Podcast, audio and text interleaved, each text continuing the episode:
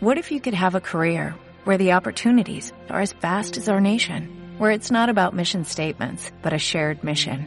At U.S. Customs and Border Protection, we go beyond to protect more than borders, from ship to shore, air to ground, cities to local communities. CBP agents and officers are keeping people safe. Join U.S. Customs and Border Protection and go beyond for something far greater than yourself. Learn more at cbp.gov/careers. Episodio número 1. Cómo sobrevivir al teletrabajo.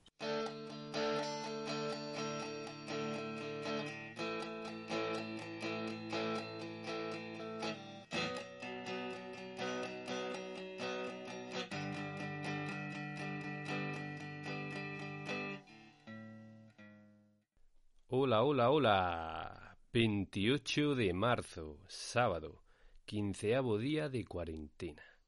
¿Qué tal? ¿Cómo lo llevas? Oye, yo muy bien, teletrabajando. Y bueno, eh, por eso me he decidido hacer este podcast de hoy, con ese título que tiene de cómo sobrevivir al teletrabajo. Y la verdad es que es algo que llevo practicando desde hace años y por eso me apetecía eh, compartirlo con todos vosotros. Pero en primer lugar, y al ser el primer episodio, me gustaría presentarme y presentar el canal para todos aquellos que no me conozcan. Soy Miguel Ángel Rodríguez, experto en emprendimiento y liderazgo. Después de más de 20 años que llevo inmerso en el mundo de la empresa y escribiendo mi propio blog sobre temas de emprendimiento, liderazgo y marketing, en fin, temas empresariales, he pensado, oye, ¿por qué no darle voz a todos esos textos que escribo? ¿Por qué no compartir también por este medio mi experiencia y todo ese conocimiento que he ido adquiriendo a lo largo de todos estos años? Y bueno, eso he hecho. Así que aquí estoy con mi primer podcast. Y claro, después de la que está cayendo en estos días, con todo el fenómeno del COVID-19, he pensado, ¿qué puedo aportar yo que sea de utilidad para todos en medio de este lío? Bueno, como decía antes, llevo muchos años practicando ya esto del teletrabajo. Para los que no me conocen, bueno, soy emprendedor y colaboro en varios proyectos diferentes, en varias empresas, proyectos educativos, y claro, no puedo tener un despacho en cada empresa en la que participo, por lo que trabajo mucho desde casa. Y hoy voy a compartir contigo una serie de tips, de consejos, que a mí me ayudan a sacar el máximo rendimiento al trabajo telemático. Y espero que también a vosotros os sean de utilidad. Así que vamos a ello.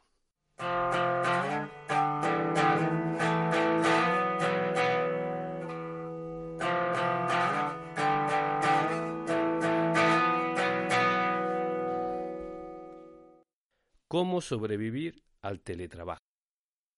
Ese es el título del podcast de hoy. No voy a entrar en lo que hagas más allá de las ocho horas de trabajo efectivas, que ya podrás dedicar a familia, ocio, descanso o a lo que prefieras. Únicamente me voy a centrar en unas ocho horas de trabajo efectivas. Y aquí es donde yo bueno, pues tengo mi, sistema de trabajo y como digo, me funciona muy bien y quiero compartir con vosotros. Suponiendo que tenemos ese, ese marco de esas ocho horas de trabajo, tenemos que dividirlas de la siguiente forma. Primero, la, vamos a hacerlo en tres bloques.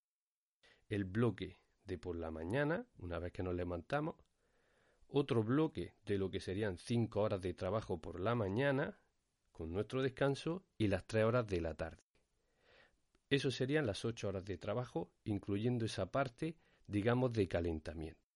Así que, en ese primer bloque, una vez que nos levantamos, podemos disponer aproximadamente, dependiendo, bueno, ya de cada uno, si eres una persona más madrugadora, si te levantas a las siete, si te levantas a las ocho, si te levantas a las nueve, si tienes que llevar los niños al colegio, si tienes otro tipo de obligaciones a primera hora, pero suponiendo que, bueno, yo voy a hablar de mi caso, que me levanto a las 7 de la mañana, antes de llevar a mi hija al colegio, tengo una hora y media aproximadamente para prepararme. Los primeros 30 minutos los dedico a preparar mi mente. Aquí hay muchas actividades que podemos usar para ello.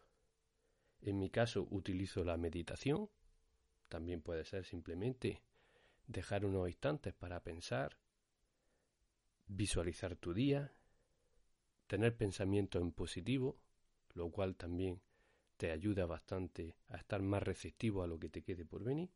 Y a ese espacio podemos dedicar, como digo, unos 30 minutos. Después podemos usar otros 20, 25 o incluso 30 minutos para hacer algo de ejercicio. Puede ser algo de ejercicio, no tiene por qué ser ir al gimnasio. Perfectamente podría utilizar en casa para hacer, eh, en mi caso, alguna serie de calentamientos. Y bueno, el hecho de empezar a hacer tareas del hogar también se puede considerar ejercicio, porque de hecho estás moviendo tu cuerpo. Podría ser eh, arreglar las habitaciones, hacer las camas, preparar el desayuno. Lo importante es que tengas una actividad física y para eso podemos dedicar otros 30 minutos. Y por último, también depende eh, de cómo sea, si te gusta arreglarte más o no, tengas otros 30 minutos para la higiene personal. Asearte, que podría ser darte una ducha o simplemente, bueno, pues maquillarte, peinarte, ya cada persona lo que prefiera.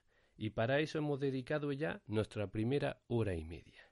Después, muy importante, el desayuno. Yo lo hago justo después de llevar a mi hija al colegio y dedico otros 30 minutos para desayunar. Intenta hacerlo, intenta hacer esta comida como la más importante del día, bueno, pues según las típicas recomendaciones de cómo hacer ese desayuno, ¿no? Incorporando eh, un nivel de calorías suficiente para recargar energía. Ya depende cada uno de la dieta que siga.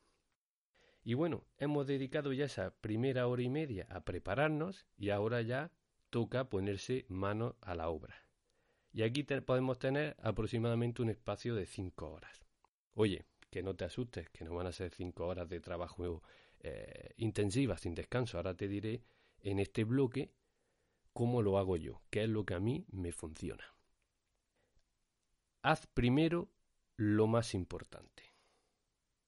Es decir, aquella actividad o actividades o conjunto de tareas a las que te enfrentas este día y que por lo que quiera que sea, quizás sea incluso las que menos te apetezca hacer. Esa llamada a lo mejor más controvertida a un cliente, a una persona, quien sea, a un colaborador, y que por lo que quiera que sea te apetece no hacerla. No sé, cualquier tarea que te resulte, por decirlo así, un poco más desagradable. Pues hazla a primera hora. Ese conjunto de tareas que, como digo, te podría llevar aproximadamente unas dos horas y media. Después puedes aprovechar para tener algún tipo de eh, conversación, ya sea con alguien de tu equipo, algún colaborador, y de alguna manera dejas de hacer ese trabajo más intensivo para hacer una actividad un poco más distendida. A continuación, puedes aprovechar para atender otra serie de llamadas o email que no es recomendable hacerlo a primera hora de la mañana porque eso te va a ocupar demasiado tiempo y luego justo después puedes tener aproximadamente una hora para atender esas llamadas, email y otro tipo de comunicaciones. A continuación, continúa con tu lista de tareas. Te has hecho a primera hora lo más importante y seguro que te has dejado algo y aquí puedes dedicar al menos otros 30 minutos para hacer esas tareas. Y por último, de este bloque de 5 horas, deja espacio para lo imprevisto. No planifiques toda la mañana. Muy importante. Déjate al menos otros 30 minutos. Podríamos estar perfectamente hablando ya de la una y media de la tarde. No te pongas nada porque seguro que de esas tareas importantes te ha dejado cosas sin hacer, te ha entrado una llamada que no puedes dejar de atender, etc. Y bueno, con esto ya tendríamos cubierto ese bloque de las 5 horas de la mañana. Después, muy importante, tener la comida. Comida que, ojo, aquí tenemos dos formas de hacerlo. Hacer una comida a la española con siesta que dure dos horas, lo cual ya te digo yo que no es recomendable, o tener una comida más a la americana, el típico lunch que le llaman ellos, ¿no? Una, un descanso de una media hora para comer algo rápido y volver al trabajo.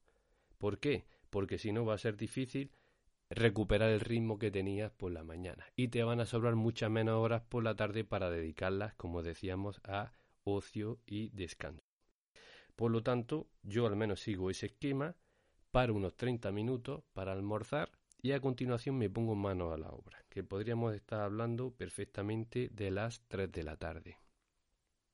¿Y qué debo de hacer justo en ese bloque de 3 horas de por la tarde? Desde las 3 a las 6 o de las 2 y media a las 5 y media como en mi caso. Pues a continuar con la lista de tareas. Como hiciste por la mañana, justo después de ese almuerzo, has recargado energía, es el momento de enfrentarte a esas tareas quizá de más dificultad o que te cuestan un poco más de trabajo. Y para eso puedes dedicar al menos otras dos horas. Importante también dejar espacio para los imprevistos. Aquí también deberías de dejar en ese bloque de las tres horas al menos otros 30 minutos, igual que hiciste por la mañana, porque te surgirán imprevistos seguros. Y por último, y no menos importante, dedica los últimos 30 minutos para planificar el día siguiente. Porque el éxito de que al día siguiente tu trabajo, tu agenda sea más o menos efectiva va a depender de que haya tenido una planificación.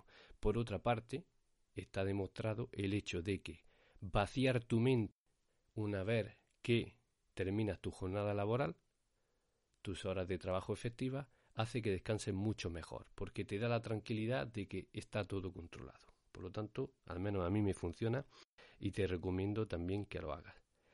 Y bueno, como decía, no voy a entrar en otro tipo de tareas, que en mi caso sería justo a esa hora irme al gimnasio a hacer un poco de deporte, al menos una hora de deporte, antes de disfrutar un rato con mi familia, antes de cenar, leer un libro, lo que sea, porque eso ya lo dejo, bueno, a disposición cada uno lo que más le guste. Importante, no olvides descansar entre 7 y 8 horas para que al día siguiente estés al 100%. Y eso es todo.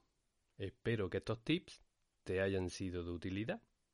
Ya sabes que si te ha gustado este podcast, puedes ponerme un comentario o una valoración y también que lo puedes volver a escuchar a través de iBox y también a través del canal de Telegram quiero compartirlo al que te animo que te suscribas.